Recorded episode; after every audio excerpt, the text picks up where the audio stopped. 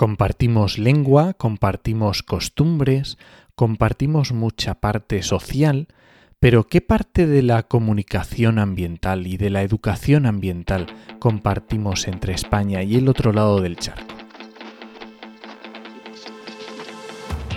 Comienza Actualidad y Empleo Ambiental, un podcast de Juan María Arenas y Enoc Martínez.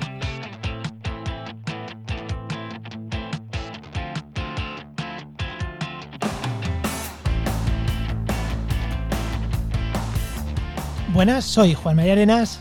Y yo, Enoc Martínez. Y este podcast cuenta con el patrocinio de GeoInnova. Profesionales expertos en territorio y medio ambiente, que puedes encontrar en www.geoinnova.org.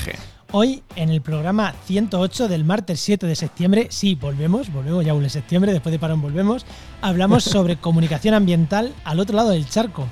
Pues Enoch, tema creo que chulo y que ¿eh? queríamos haber hecho hace ya un tiempecito y con el verano y tal lo hemos pospuesto hasta ahora, pero me apetece, me apetece. Pero antes de dar paso a nuestra invitada, ¿qué tal, qué tal no tu semana? ¿Qué tal tus últimos casi dos meses? Pues hemos hecho un montón de cosas, hay un montón de novedades, pero como no nos vamos a poner a decirlas todas, vamos a decir una muy gorda que es que tenemos nueva web en trabajamediambiente.com. Juan, ¿qué ha pasado? espérate, espérate, no, porque tengo que acabarla todavía. O sea, que estamos grabando. estamos grabando unos días antes, se supone que va a estar acabada. Se supone que va a estar el, el, el, martes, cuando estéis escuchando esto. Se supone que hay nueva web. En realidad, mm, hay cosas que no vais a notar cambio, porque hay cosas de diseño que no cambian, pero hay otras que sí. No, no esperéis un cambio enorme en la web, sino van a ser más detallitos, pero que nos van a ayudar mucho a, mm, pues, a conseguir más, más, más empresas ahí. Bueno, hay partes que hemos mejorado un poco, la home y tal. Lo que es el, el, buscador de empleo, creo que no le hemos dado ni una lavada de cara de diseño, ¿no? Que ya te voy avisando. No, pero hemos mejorado, por ejemplo, las categorías. Eso sí, eso sí. Algunas cosillas sí que Hay algunas cositas que sí, son detalles pequeños de cara afuera. Internamente son bastante grandes, ¿eh? Como nos gusta a nosotros. bueno, damos paso a la invitada, ¿no? Venga, preséntanos, ¿a quién tenemos hoy? Pues sí tenemos con nosotros a Jessica Massad que es consultora en comunicación, especialista en comunicación estratégica y ambiental y directora fundadora de Simbiosis Comunicación Ambiental. Muy buena, Jessica, ¿qué tal? Muy buenas, ¿cómo estás, Juan María? ¿Cómo estás, Enoch? ¿Qué tal? Un orgullo estar presente en su programa. Y, como veis, eh, del otro lado del charco, ¿no? Aunque temporalmente, bueno, temporalmente no, ahora te tenemos en España, ¿no, Jessica? Ahora sí, sí. Estoy aquí y bueno, eh, uno tiene que ver el presente, después veremos los caminos hacia dónde nos lleva. Genial. Y obviamente por el acento ya podéis definir que es Argentina y que vamos a hablar sobre todo de Argentina. Así es. Eh, y tenemos que decir que cuando contactamos con ella para grabar este programa antes del verano, no sabíamos ni que se iba a venir para España ni para nada. La teníamos ahí de redes sociales, un perfil interesante y dijimos, pues yo creo que puede salir un programa guapo, así que vamos a hacerlo. Así pues. Creo que ni yo sabía todavía que, íbamos a estar de ese lado.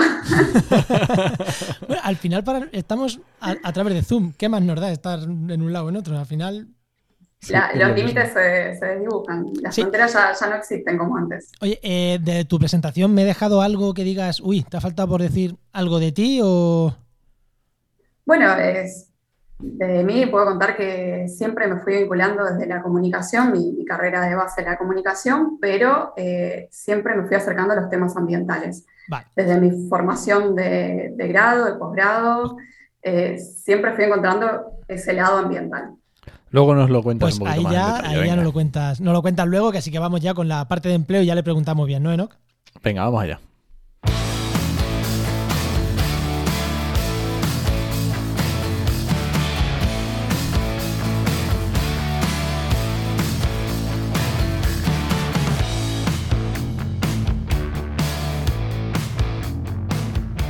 Ya sabéis que cuando hablamos de trabajamediambiente.com, aunque hoy ya hemos hablado de ella al principio del programa, siempre para, porque no, el director de, esta web nos trae un consejo de empleo.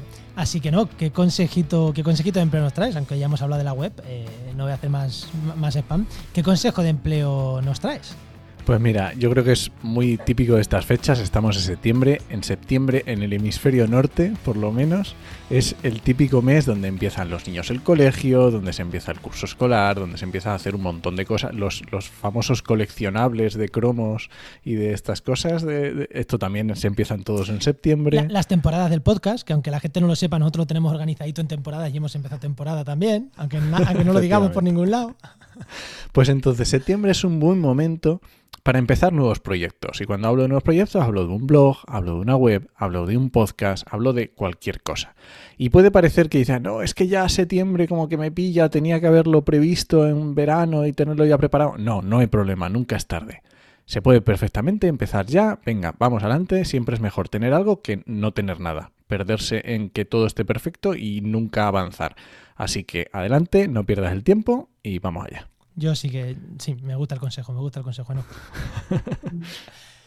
bueno, y viene tu pregunta a Jessica, que ya hable. Venga, Jessica, la pregunta que hacemos a todos. Cuando eras pequeña, cuando eras más una niña, ¿qué era lo que querías ser de mayor?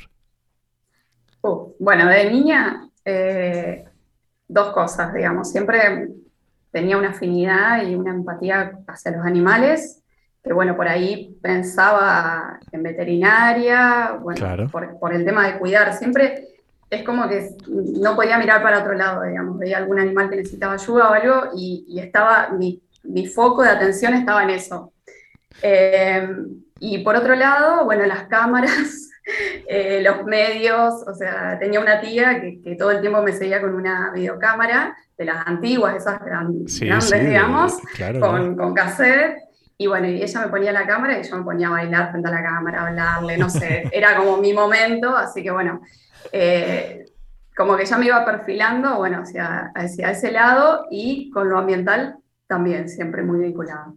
Entonces, digamos que viendo ya esos intereses, eh, no sé cómo se llaman allí las, el, colegio, el instituto, pero luego cuando te, tuviste que ir a la universidad, elegiste comunicación.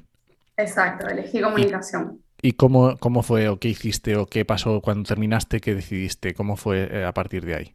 Bueno, eh, elegí comunicación social, allá es una licenciatura, son cinco años, y bueno, vas teniendo eh, materias selectivas donde, bueno, vas perfilando hacia dónde. Entonces, una de las electivas fue comunicación de la ciencia, ya me llamaba la atención esto de cómo comunicar ciencia.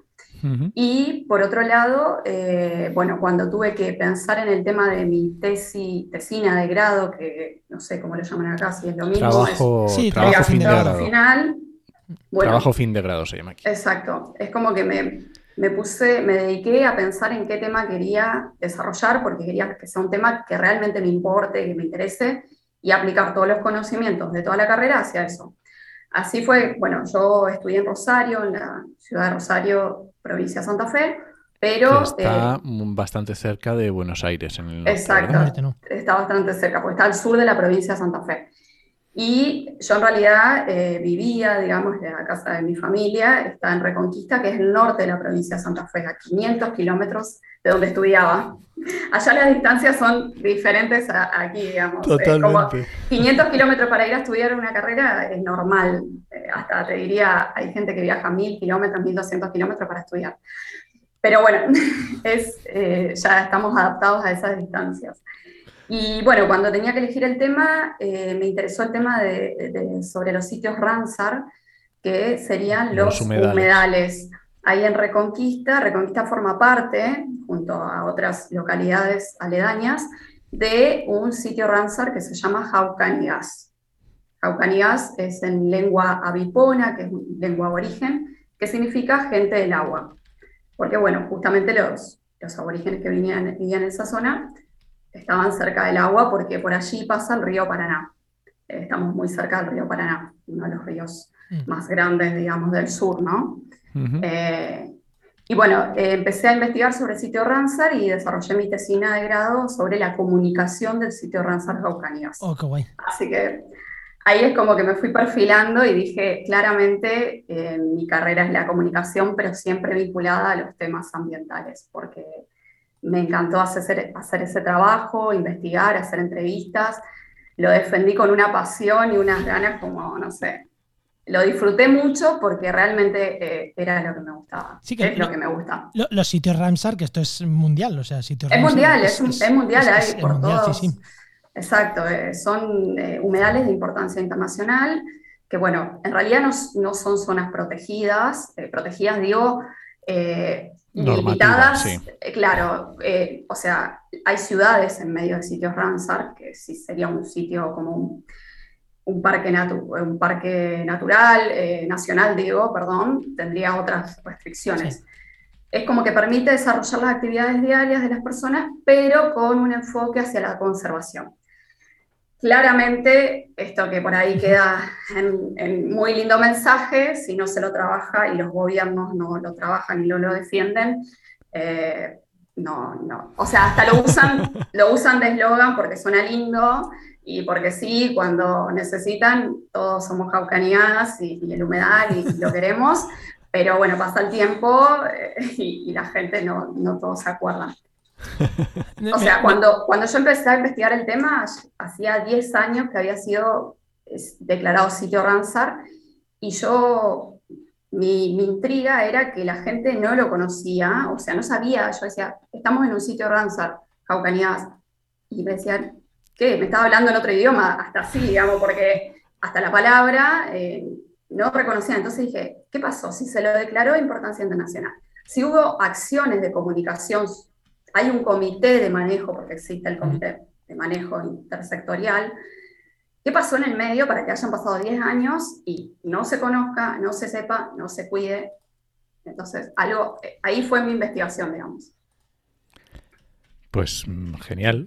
Oye, y una pregunta te iba a hacer, eh, que, porque aquí en España, cuando alguien tiene, lo normal es cuando alguien tiene mucho interés tema ambiental también, es que haga carreras estilo pues ciencias ambientales, incluso biología. Es más raro que alguien con interés ya ambiental y tal termine haciendo algo de comunicación, aunque bueno, también, también pasa. Pero tú ya que tenías ese interés, eh, allí en Argentina, las, y ya por aunque vamos a entrar después al tema a comparar un poquito Argentina con España, pero creo que es interesante también aquí en esta parte de empleo, las carreras relacionadas con eso, ciencias ambientales o como puede ser una biología, que no sé allí cómo, cómo se llamarán, eh, tienen el mismo prestigio que, unas que, aquí en España, o sea, son carreras mm, totalmente, o, son como carreras de segunda que es como, pues aquí en España hace poco pasaba, uy, no haga biología que eso no tiene trabajo, como que... Mm, incluso aquí en España hay veces que pasa, incluso como que están menos peor vistas que las ingenierías en general. Eh, están, en teoría que está como un, escalón por debajo, aunque profesionalmente aprendes muchísimo y no tienes nada que mirar un ingeniero, pero como para muchos sectores de la población están como mm, las carreras de ciencias y tal, los temas ambientales como, ah, y eso lo hacen cuatro por vocación y porque les gustan los pajaritos, como que como con desprecio. ¿Allí también? Sí, sí, pasa, eh, bueno, ahí, por ejemplo, para darte justamente un ejemplo, eh, muchas veces está el técnico en seguridad y medio ambiente, o sea, seguridad, y por ahí hasta seguridad laboral. Entiendo, puede ir de la mano, pero es como que va emparchado, va como un brazo sobre, sobre otra carrera, porque como decís vos, es como que todavía parece que no, no llega a tener la importancia académica por ahí. Cada vez está habiendo más carreras. Eh, por ejemplo, yo el año pasado hice un curso eh, sobre periodismo ambiental, bueno, enfocado a seguir fortaleciendo este lado comunicación ambiental, digamos, de comunicativo ambiental, pero eh, hace dos o tres años empezó, digamos. te quiero decir que todo lo ambiental de a poco se va metiendo, va apareciendo en la escena, pero falta muchísimo, digamos, como decís. Hay ingenieros ambientales eh, pero a la hora de insertarse laboralmente es como que necesitan otra cosa, digamos, o sea, como te decía, estar en seguridad y medio ambiente o enfocar hacia eh, medio ambiente, pero responsabilidad social de la empresa, entonces ya ahí es como que se conecta todo. Yo creo que falta, falta fuerza, eh, y bueno, tengo fe que, que si empujamos todos para ese mismo lado, como siempre digo, la oferta responde a la demanda tenemos que demandar eso, tenemos que demandarlo. no, tú como ambientólogo en España es similar también, ¿eh? muchas veces. Sí, es muy parecido y justamente este, este ejemplo que ponías de la seguridad, aquí eh, se les llama prevención de riesgos laborales, PRL, y es muy típico que el, que lleva la prevención de riesgos laborales lleve también la parte de medio ambiente como un anexo Claro. Que también es una forma de, para los que estudian medio ambiente, entrar en el mercado laboral, aunque ellos su, su, formación principal sea medio ambiente, pues haces un curso de prevención o de seguridad y digamos que entras ahí, ¿no? Pero sí, sí, estoy totalmente de acuerdo con lo que decía Jessica. Vale, pues si te parece, ¿no? Y ya que, y para seguir enlazando esto que estamos hablando, ¿vamos con el tema? Vamos allá.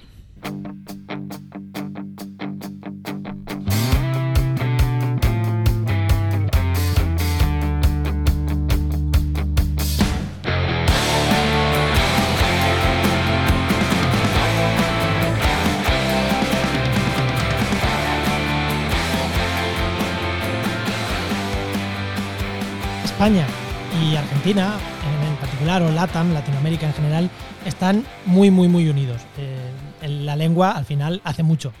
Pero esa unión que hay en cuanto a lengua, en cuanto a cultura, en cuanto a... Mm, bueno, a estar tan conectados, en temas ambientales es así, estamos conectados, no estamos conectados, estamos en la misma línea, no estamos en la misma línea, hay diferencias como enfocamos políticamente, socialmente los temas ambientales no lo tenemos claro. Y como Enoch y yo no lo tenemos claro, fue por lo que tenerte aquí. Ya hemos estado hablando un poquito de algunas diferencias, pero por lo pronto no sé si son diferencias o son similitudes. Yo creo que por lo pronto son similitudes, ¿eh? por, lo que estamos, por lo que estamos viendo.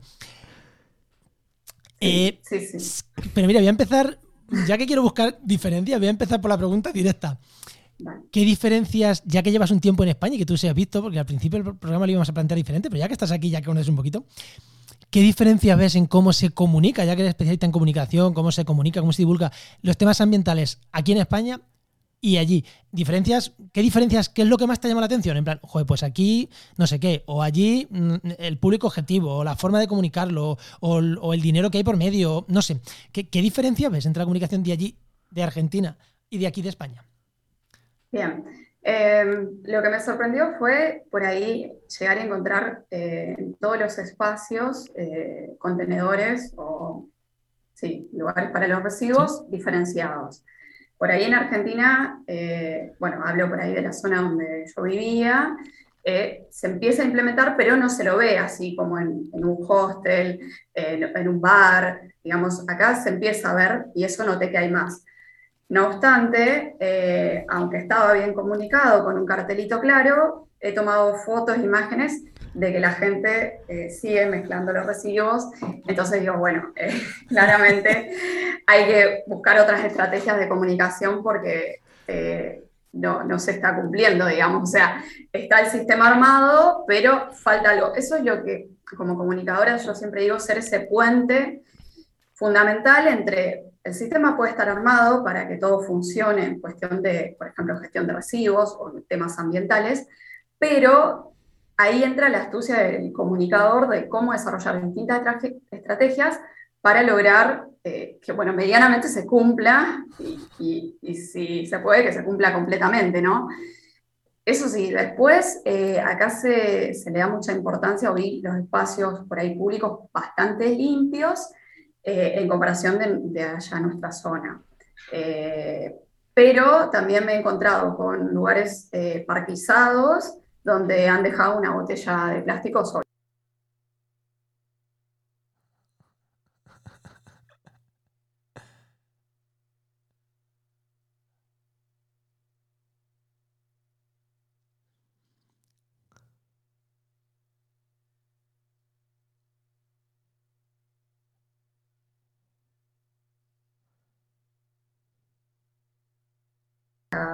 El costado.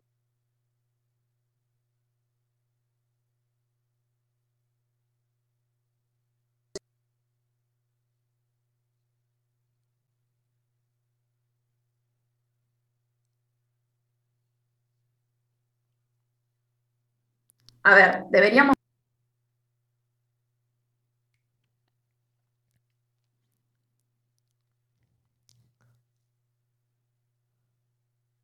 en una empresa eso está bastante instalado, digamos, hay carteles por todos lados, sale, salida de emergencia, eh, cualquier cosa, acá está el matador, el matador, escucha, el, el matafuego, el matafuego, perdón. Sí, el, extintor. Eh, pero hablo, hablo de que la señalización es importante eh, y bueno, pero hay que trabajar mucho en educación ambiental, en concientización. Entonces, yo lo que entiendo es que has visto como un más trabajo institucional quizá en España por contenedores, por más señalización, más cosas, pero en cuanto a nivel social no has visto tampoco mucha diferencia.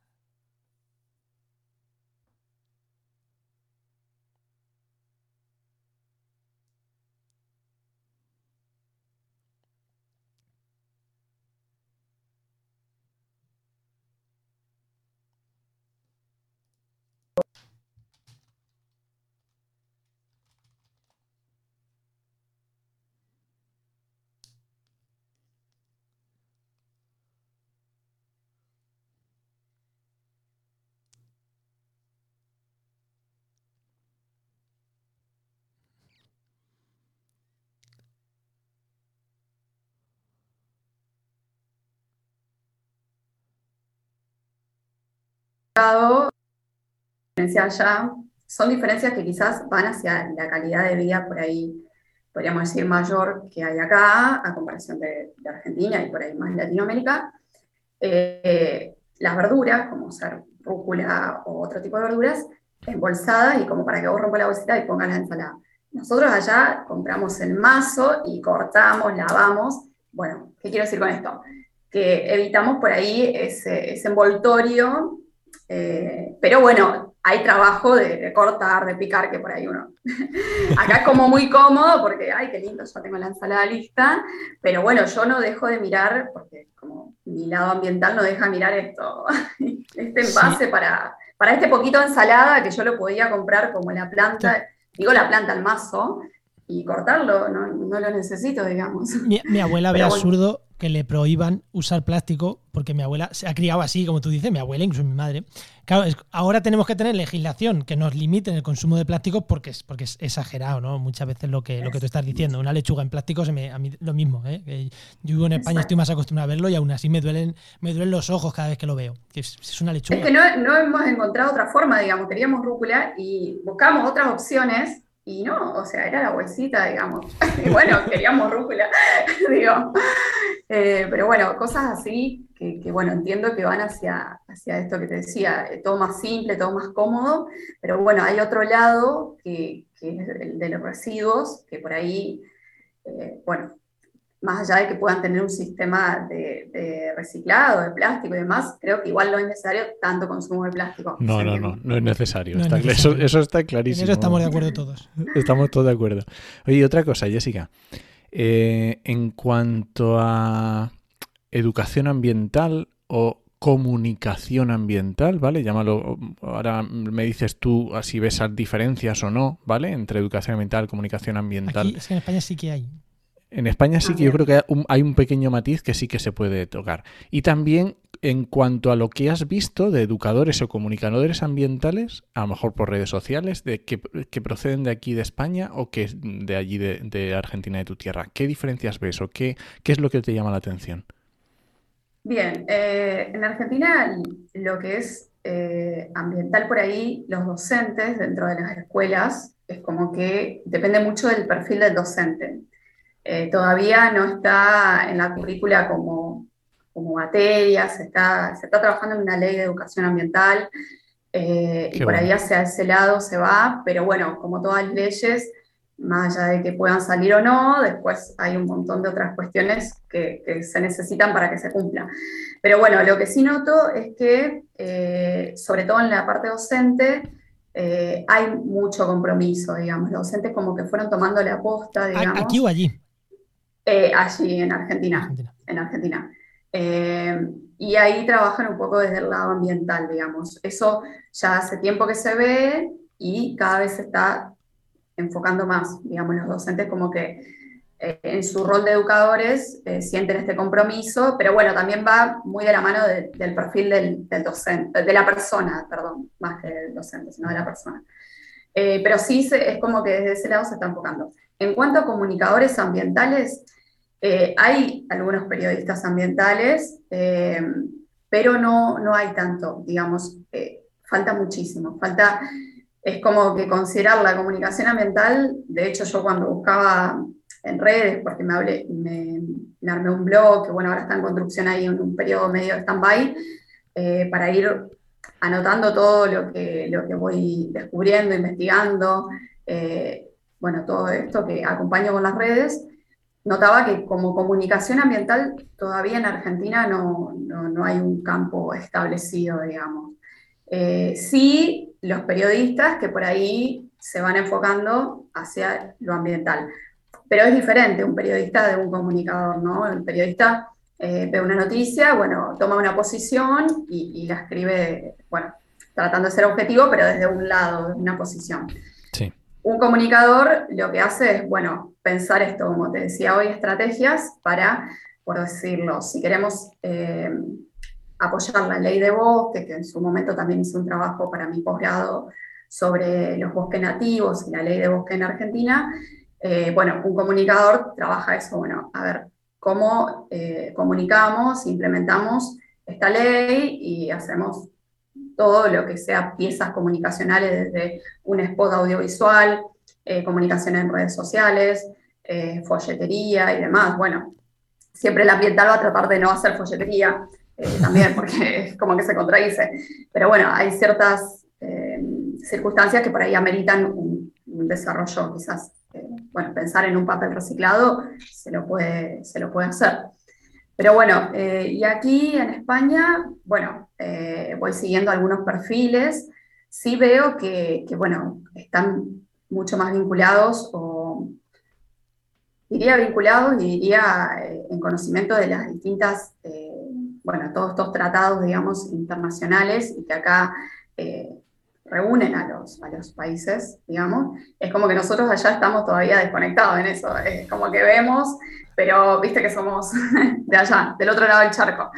Así que sí veo en eso eh, como que los dirigentes, bueno, más allá de que después eh, cumplan, o sea, meramente para, para decir que están y mostrar presencia, pero por ahí veo eso. Y en esto, mira, un, tema de lo que queríamos sacar, lo teníamos para un poquito después, pero lo, vamos a sacar ya, me lo, ha, me ha subido Enoch aquí arriba, lo voy a sacar yo ya. Em, el tema de la Unión Europea, claro, ¿cómo lo vería allí? Porque para nosotros, yo tengo la impresión de que estos avances que, tú estás diciendo, que como que estamos un poquito más avanzados en temas ambientales que LATAM, eh, eh, que, Argentina en, en, particular y LATAM en general, eh, la Unión Europea aquí hace mucho.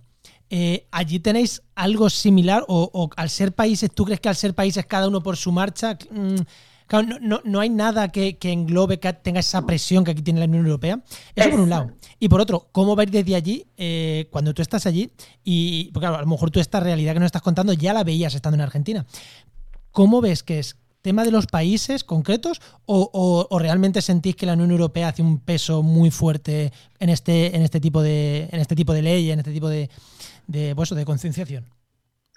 Sí, eh, como decías, eh, allá en, Sudamérica, digamos, o Latinoamérica, eh, los países es como que, si bien está el Mercosur en su momento, que quiso armar, digamos, sinceramente es como que cada uno mira hacia su ombligo, podríamos decirlo, y esto, bueno, perjudica a la hora de establecer algunas cuestiones ambientales. De hecho, en su momento, bueno, con el tema del salmón, el límite inferior, digamos, entre Chile y Argentina, bueno, Chile permite, esto es lo que, que, había investigado hace un tiempo atrás, y Argentina, por ejemplo, no, entonces, bueno, pero comparten límites, eh, y bueno, ahí se juegan otras cosas, entonces cuesta más eh, ponerse de acuerdo. Desde allá, creo que aquí, eh, bueno, pertenecer a una Unión, Unión Europea hace una presión esto me lo dirán ustedes, porque ustedes, sí, pero bueno, la impresión que da que, bueno, que aquí eh, se están mirando y, bueno, nadie quiere quedar mal, digamos, eh, o, tratar de no quedar mal.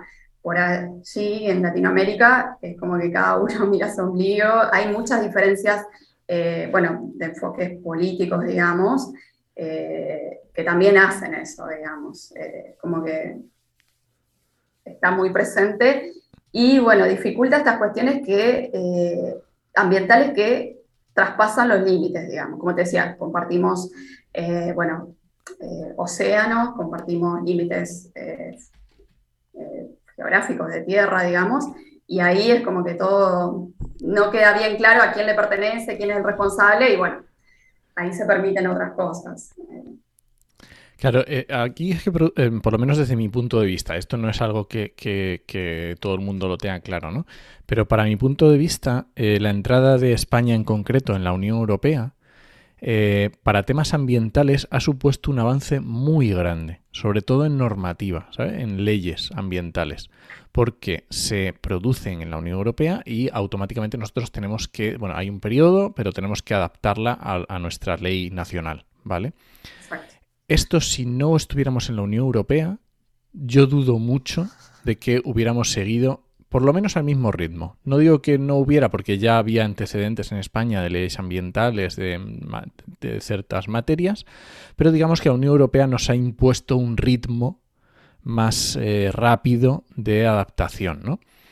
Y aquí ocurre una cosa en, en la realidad sociopolítica española, hay algo que es eh, que lo hemos visto varias veces. En, este mismo programa hemos hecho varios eh, análisis de, en periodo en, en, época electoral y nos hemos cogido las propuestas de cada partido político y hemos analizado cómo de verdes, entre comillas, era cada una. ¿Vale? Y se produce un fenómeno que es, es la realidad, no es que, que exista. Es lo que ocurre.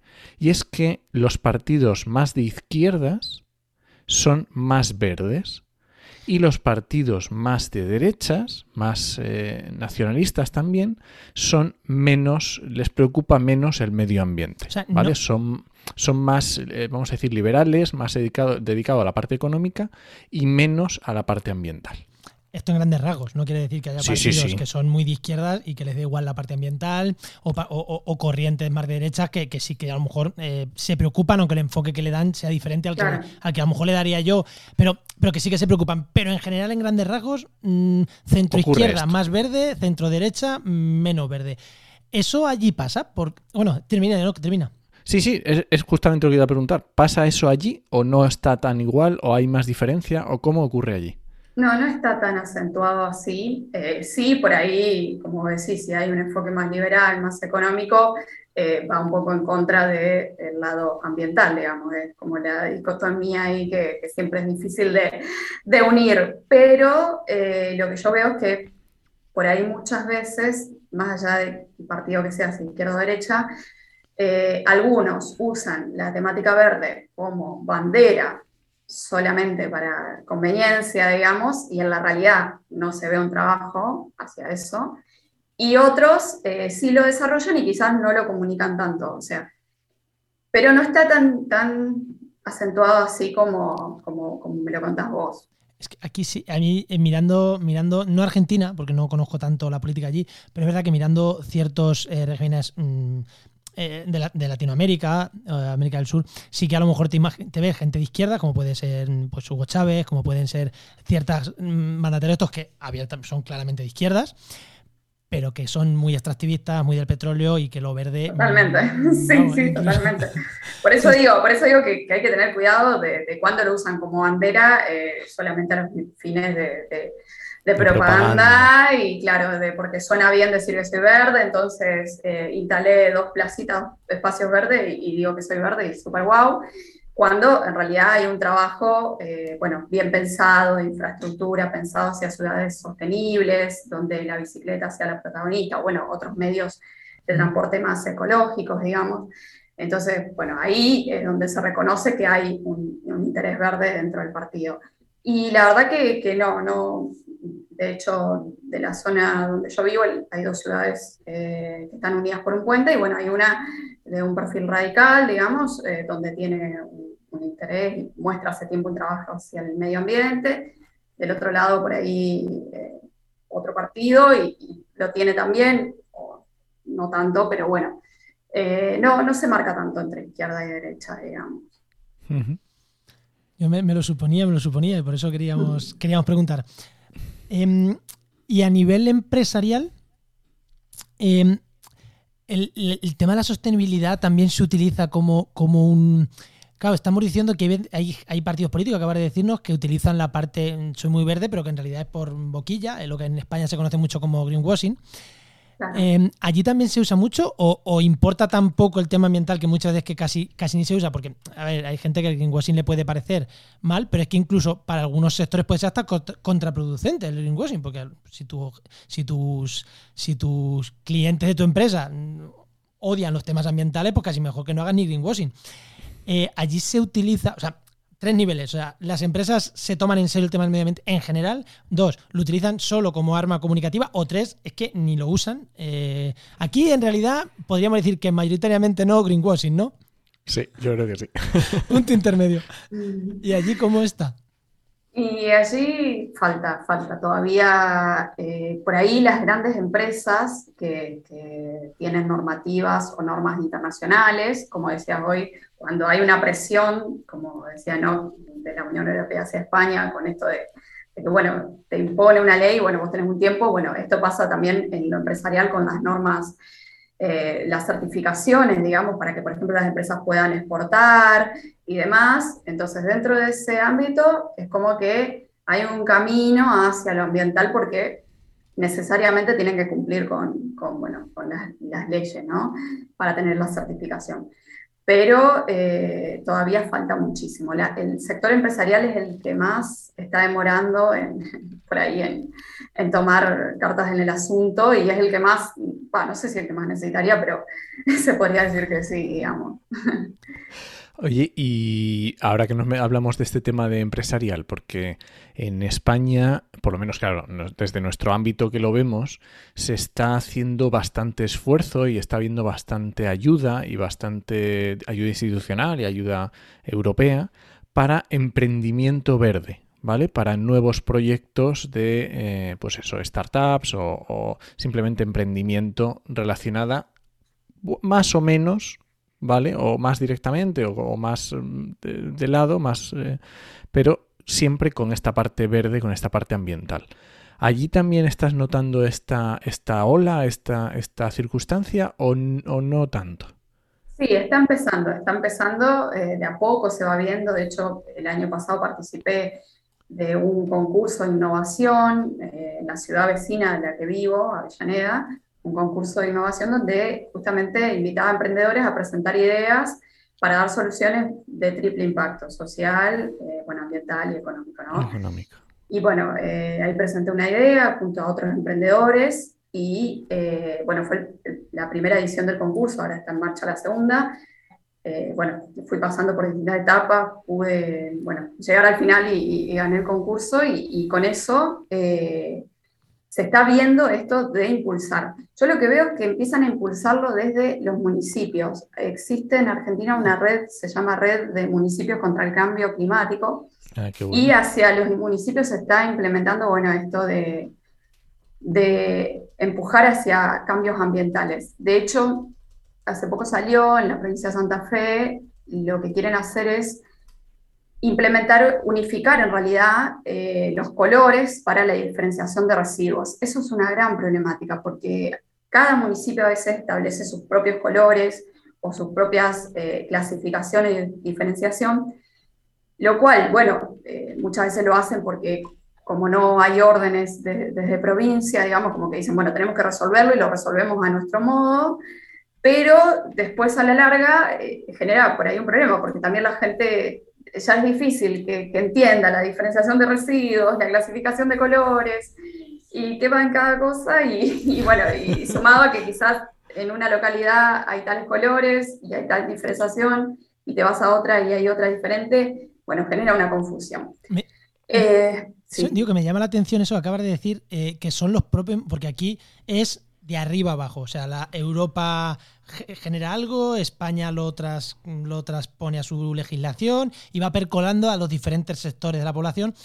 Pero allí por lo que estoy viendo es al revés, son como los municipios, la gente más de pie, los que se organizan. Aquí falta esa, a lo mejor esa organización o sea, como que dependemos mucho de, las instancias superiores. En plan, ah, es que no me han hecho una depuradora. Mm, es que no me han hecho. O sea, que como los ayuntamientos reclaman mucho, a lo mejor es también por la forma diferente de recaudar impuestos o no, no sé bien por qué, pero me llama la atención que digas que ahí son más redes de ciudades, no, tanto como, como gobiernos regionales o, gobierno nacional por encima. Me, llama, me llama la atención. No, y también lo político atraviesa mucho, digamos, es como que por ahí si no están alineados el gobierno provincial con el, bueno, el departamental, bueno, no es que hay un gobierno, sino los senadores departamentales o después eh, los intendentes de cada municipalidad, que sería como aquí el ayuntamiento, digamos, eh, bueno, eso también genera diferencia. De hecho, pasa, pasó ahí en la región donde vivo, que, donde vivía, ya ya mi cabeza se, va ubicando, eh, que bueno, eh, armaron un consorcio entre distintas localidades para llevar los residuos hacia un mismo lugar. Eh, bueno, lo, inauguró un gobierno provincial, justo terminó de inaugurarlo, hubo elecciones, ese, ese partido perdió, digamos, continuó otro de la oposición y quedó parado, quedó parado, un complejo hermoso, digamos, hermoso, y, bueno, buscando esta, esta, solución para erradicar un poco los basurales a cielo abierto, que, allí hay todavía, digamos. Y, bueno, cómo estas cuestiones políticas, que por ahí en esto tiene su fortaleza, como por ahí puede tener su fortaleza organizarse desde micro redes, porque por ahí se hace más rápido, se resuelve, pero también cuando no están de acuerdo o cuando hay diferencias, eh, es como que cada uno tira para su lado y no se termina yendo para ningún lado, digamos. Eso, es lo que tiene en contra. Sí, eh, aquí pasa muy parecido el tema de, que, pues eso, diferentes color político, diferentes instituciones y bueno, eso, pues eso, es, eso yo creo que pasa Oye, aquí tengo una pregunta que no sé no que no sé si lanzarla o no lanzarla, porque igual no es de Argentina, que me lo, me lo, está poniendo aquí. Yo la quería lanzar yo y me ha puesto que no, así que yo te la voy a tirar y si no, es que allí creo que no pasa, ¿no? Pero bueno, yo te la voy a tirar porque, oye, igual también.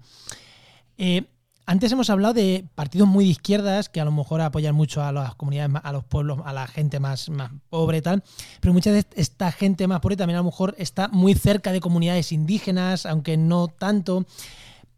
Claro, eh, es, complicado, porque si la gente con menos recursos es más de estas comunidades más, más marginales, por así decirlo, más comunidades indígenas, es marginales al, sistema capitalista que tenemos, que tenemos construido, ¿eh? no, no, quiero menospreciar ni muchísimo menos, todo lo contrario. Pero claro, esa gente es la que más cercana está de los valores ambientales. Eh, es indivisible, o sea, estas comunidades, no sé si en Argentina tenéis también, yo creo que esto no es tanto de Argentina, pero igual sí, estas comunidades más apegadas a la tierra también tienen unos valores ambientales fuertes o, no, o, es gente que, es, o, ni se lo plantea, como, como digo yo, mi abuelo hace 70 años ni se planteaba los temas ambientales y a lo mejor cuidaba más el medio ambiente que yo hoy.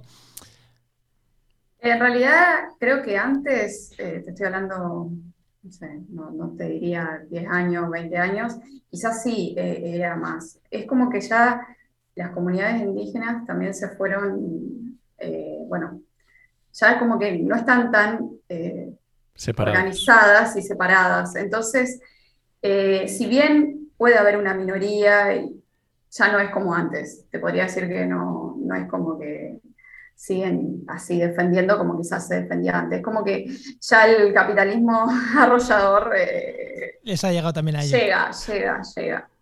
Eh, en mayor o menor medida llega. Eh, yo eso es lo que veo al menos. Pues de aquí a nada tenéis bolsas de plástico, la rúcula en bolsas de plástico, por desgracia. sí, o por ahí, bueno, sí sostienen algunas tradiciones que están vinculadas ancestrales, como, bueno, la pesca, digamos, de, con técnicas más artesanales, que por ahí, bueno, no, no depredan tanto, pero ya también se fueron armando algunos con sistemas para hacer depredación, digamos, en los ríos. O sea, eh, es su sistema de vida también, es su sistema de subsistencia, como decía vos por ahí, eh, tienen otras puertas cerradas y bueno, siempre obtuvieron de la naturaleza, entonces es normal, digamos, pero eh, se lo quiere regular y por ahí entran estas cuestiones culturales es complicado, digamos. Pues, Enoch. Es complicado. Y también te quería preguntar una cosa que me, llama mucho la atención, aunque ya sé que tú, tú, vives más al, norte, pero aquí en España, eh, cuando hablamos de Argentina, enseguida nos viene a la mente las tierras de fuego, el, el, el Antártico, que siempre me equivoco. Eh, ¿Cómo ves esa, esa zona desde, desde allí de Argentina? O sea, por el, en relación al turismo, los valores ambientales, si se está perdiendo, porque eso pasa también, o sea, al final, bueno, pues es la forma de vida y hay zonas que donde la forma de vida es el turismo, ¿no? Entonces, ¿cómo, cómo anda por esa zona esa parte? Mira, eh, nunca fui hasta Tierra del Fuego, digamos, no llegué todavía a conocer esa área yo personalmente a caminar. Eh, sí, en enero estuvimos en el sur, eh, lo que es la Patagonia Argentina, estuvimos recorriendo. Y bueno, ahí tienen más presente, digamos, es como que a su vez como viven del turismo, digamos, y su fuente de turismo son los atractivos naturales, la montaña y bueno, todo la los glaciares. los glaciares, exacto, eh, tienen más, está más, más presente la concientización y la infraestructura preparada como para responder a este cuidado ambiental. Eh, creo que tiene que ver con eso. Bueno, eh, viven del turismo, el turismo, bueno, es su fuerte, pero también hay extracción petrolera fuerte en el sur, ojo. Hay las dos cosas, o sea, también está la problemática de las mineras, y bueno, siempre los que salen defendiendo son los pueblos, la gente cercana, la que va a sufrir las consecuencias de, si se organizan y se levantan, se arman estos movimientos sociales que muchas veces lograron detener eh, grandes monopolios y otras no, digamos, porque si no, ojalá, o, sea, la idea lo hubiese sido que sea diferente, pero bueno, no siempre se puede, digamos. Eh, pero sí, desde el movimiento social eh, cada vez se está notando más y creo que es fundamental, es fundamental para defender los recursos, para, para luchar bien.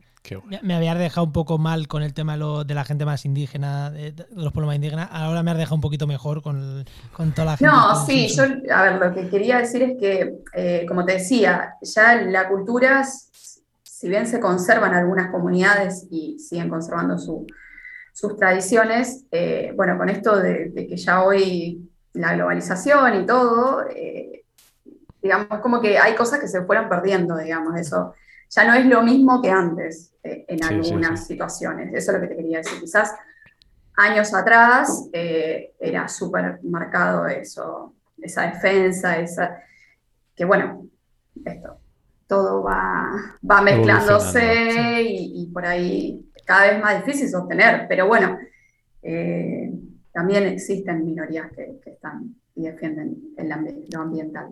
me, alegro, me alegro. Pues yo creo que no, eh, es el momento de ir cerrando, ¿no? Sí, que ya llevamos un buen rato. Jessica tendrá, cosas que hacer. No, no, ah, muy a gusto, muy a gusto con esta Pero bueno, antes de, antes de despedirnos, eh, spam de valor, como decimos, dónde te podemos encontrar, dónde nuestros oyentes dónde pueden seguirte, que yo qué sé, proyectos que tengas que quieras, no sé, empresa, proyectos que quieras decir, que te sigamos en redes, en qué redes estás. Es el momento de, spamear, ¿no?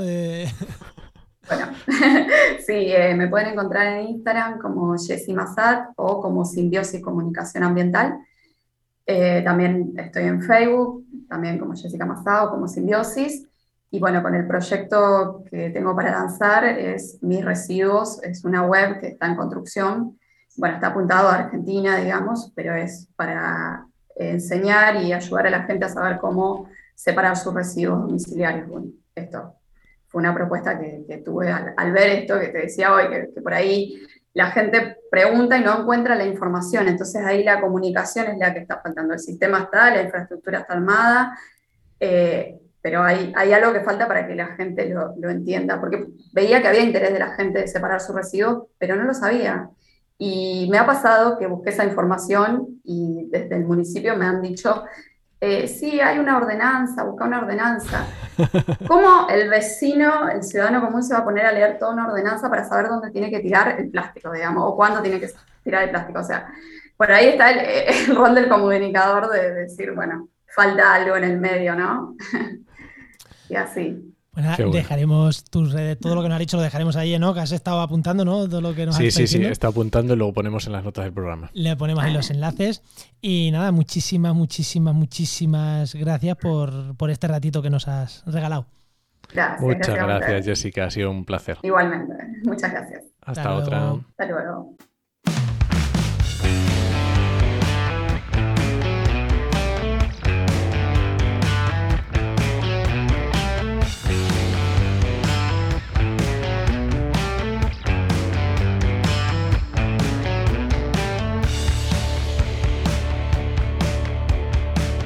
Bueno, no, ya casi vamos llegando al final del programa, pero no nos puede faltar, como siempre, la sección de Joy Nueva, que yo ya tenía ganas de, hablar con Luis, que casi no habla este verano, ¿no? tenía ganas yo de hablar ya con, Luis Quesada, que es director de, de GeoInnova. Muy buenas, Luis. Muy buenas. Hola, ¿qué tal? ¿Cómo estamos? Pues aquí ya con ganas de que nos cuentes cositas. Luis, pues hoy vamos a hablar de una duda ahí que tenemos o que puede tener eh, mucha gente eh, de qué es un visor cartográfico, porque claro, mucha gente entra, un SIG, ah, pues eso que entra si lo ves ahí el mapa en internet y no, no tiene que ver una cosa con la otra. Una cosa es un visor cartográfico y otra cosa es un SIG. Dinos diferencias, qué, es una cosa, qué es un SIG, ya lo hemos dicho muchas veces, pero qué es un visor cartográfico y qué lo diferencia principalmente de un SIG. Bueno, eh, efectivamente la gente confunde un poquito, eh, sobre todo cuando no, conoce el mundo de las tecnologías de la información geográfica, confunde un poquito lo que son los visores cartográficos, enseguida lo llaman un visor cartográfico a cualquier cosa. No, no, en el, visor, en el SIG, ¿sabes? No, un visor cartográfico no es más que una aplicación web interactiva, ¿vale? Eh, ¿qué, ¿Qué es lo que se hace? Pues se ve un mapa eh, en el cual pues, se representa una serie de funcionalidades, de análisis, eh, consulta de la información geográfica que se está representando.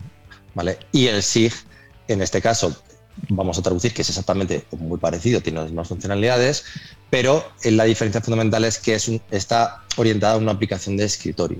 El visor cartográfico siempre lo vamos a tener que ejecutar desde un navegador web. Y los visores, imagino que son esto que suele haber en las comunidades autónomas, incluso ayuntamientos grandes, que digamos que te enseñan información y te dan como capas, ¿no?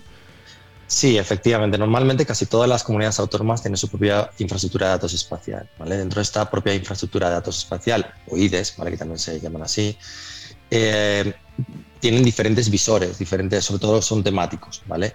Estos eh, están organizados con capas de información geográfica, pueden ser urbanísticas, pueden ser ambientales, puede ser un convenio de todo, bueno, que se puede, eh, digamos, agrupar en diferentes eh, temáticas y a través de ese visor tú puedes consultar esa información. Los visores cartográficos que digamos tienen están más avanzados. también puedes llegar a hacer tipos de consultas o análisis tipo de pues, mediciones de áreas o eh, geométricas, eh, o también puedes hacer, eh, pues, cargar algún tipo de dato que, de, de archivo cartográfico, ¿vale? O sea, que puedes incorporar directamente también archivos cartográficos. Si alguna funcionalidad más cercana ya a lo que son los SIG, ¿no? Que te permitan ya hacer más cosas con un visor, los más avanzados ya te permiten hacer alguna cosita, ¿no? Efectivamente, si dentro de lo que son los sistemas de información geográfica que aplicas directa, o sea, que se, se trabajan desde tu propio escritorio, eh, puedes cargar diferentes tipos de información geográfica o archivos cartográficos de diferentes formatos, ¿vale? Pues desde GeoJSON, eh, GeoPackage o puedes sacar los conocidos save files.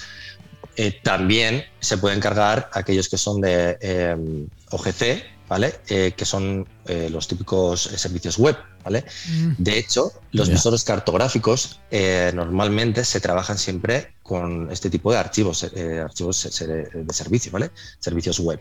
Eh, ¿Por qué? Porque es la forma de, trasladar esa información eh, más rápida a través de, navegadores. Ojo, que también evidentemente, como hemos dicho antes, también puedes cargar información propia que tengas en tu ordenador de forma local, eh, esa información para ver y solapar esa información dentro de esos IDEs, ¿vale? dentro de esos visores ID que te permiten trabajar con información eh, abierta, ¿vale? Que tengan eh, estas comunidades. Claro, los que tengan, los que estén preparados para cargar, para cargar información. Y cuando, una pregunta que te iba a hacer, cuando, mm, porque claro, estas comunidades tienen mapas, que son mapas bien preparados, con su bien cartográfico, pero también tienen otra mucha información que, que son PDF, que son planos, que son cosas que dices, hombre, esto primero hay que trabajarlo, hay que, referenciarlo y demás. ¿Eso también se hace? ¿Esas cosas también se están, el típico PDF, la típica imagen, eh, también se vuelcan en estos visores o esas cosas se están quedando muy, muy obsoletas? Yo, por ejemplo, cuando estaba haciendo la tesis, tenía vi un montón de mapas en, papel, los tenía allí que abrir eh, para ver cómo se... Eh, obras en, en autovía y no había nada que estuvieran los planos. yo decía, joder, esto en un SIG, y hace 10 años casi, podía uno tras otro y mapa tal, mapa tal, mapa tal. Y no, y eso yo tenía que ir allí, eh, pasar páginas, pasar páginas para tener eso. ¿Este tipo de cosas se están haciendo también? ¿Se están digitalizando este tipo de cosas o no? Bueno, de hecho, hay un gran trabajo. Em, los PDF, existen una serie, unos PDF muy concretos, que son los GeoPDF, que son bueno, un melón que si queréis abrimos otro día, ¿vale? Eh, los GeoPDF en realidad, eh, digamos que son PDFs que tienen ciertas particularidades de SIG, ¿vale? Digamos, digamos a nivel de visualización. También, evidentemente, incorporan algunos datos cartográficos del tipo de, de, referencia espacial, ¿vale? Con los cuales a lo mejor también puedes hacer algún tipo de análisis también de medición, ¿vale? Eh, esos GeoPDF en algunos servidores, mm, sobre todo cuando se implementan en local, ¿vale? Porque los visores cartográficos también puedes tenerlos dentro de tu propia, organización. Se tienen que, eh, digamos, tú tienes que tener una conexión ah, en red, ¿vale? se acceden a través de los navegadores, pero no tienen por qué estar siempre instalados eh, en, Internet, ¿vale? En ese sentido. tú puedes hacer un, visor cartográfico para tu propia organización, ¿vale? Se pueden, se pueden llegar a implementar, bueno, pues cojo este GeoPDF y lo subo, ¿vale?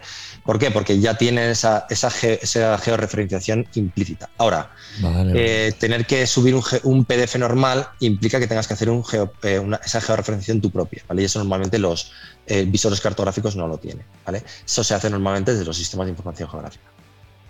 Vale, vale, vale. Y la herramienta esta que tenéis, ya te pregunto, del, planero, el planero web, es algo parecido a esto, ¿no? De, son PDFs que bueno, Pero, sí, sí, dime. Bueno, en realidad no, no, es, eh, no es así el todo, es decir, no, tú no, no te permite subir eh, un PDF, ¿vale? No deja de ser un, visor. Si queréis lo hablamos otro día también sobre lo que son el planeo web un poquito más en detalle, pero eh, en realidad el trabajo es previo, ¿vale? Lo que tú estás viendo en el planeo web es el resultado final de eh, hacer esa georreferencia en todos esos planos eh, que, que puedes tener, pues, no sé, pues de urbanismo, ¿vale? Desde época de la PICOR, de aquellos eh, de suelos urbanos o normas subsidiarias, etcétera, pues que tengan planos que cuesten mucho encargar o incluso GeoPDFs, bueno, ya lo hablaremos si queréis otro día, como os digo, que, que, a la hora de abrirlos pues cuesta mucho, ¿vale? Y a la hora de mover esos GeoPDF en ordenadores normales, de consulta a la gente normal, pues cuesta mucho, se hace súper tedioso, ¿vale? Entonces, ese trabajo se hace previamente, lo que hacemos después es una aplicación que lo que te permite es ver todos esos PDF geoposicionados y que eh, con capas por encima, ¿vale? Es algo muy liviano, muy rápido de hacer, ¿vale? Pero que no es un servicio propio de un visor cartográfico que pueda subir ese, PDF, y georreferenciarlo. No, no son mismos. Bueno, pues otro día, otro día entramos en. Ya me he apuntado aquí dos temas: GeoPDFs y Planero Web. Ya me he apuntado dos temas para siguientes, para siguientes secciones. Eh, pues nada, muchas gracias, Luis. Vale, gracias a vosotros. Muchísimas gracias, Luis. Venga. recuerda que esta sección te llega gracias a nuestro patrocinador, a GeoInnova. Profesionales expertos en territorio y medio ambiente. Y que puedes encontrar en www.geinnova.org.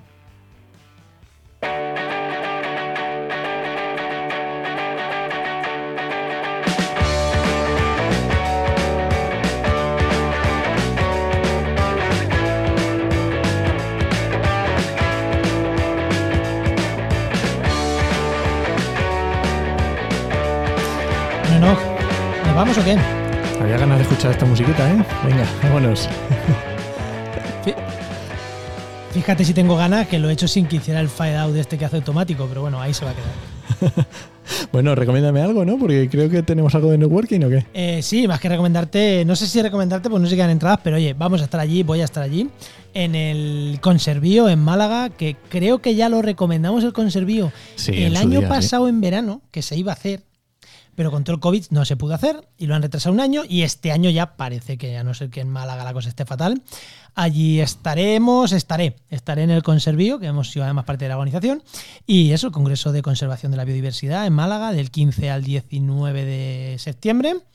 Y quien esté por allí y no esté escuchando, pues que se acerque a saludarme. A, saludarte, hombre, por lo menos. Por alguien está por allí, igual alguien está, pues que se acerque y me diga, hey, soy no sé quién.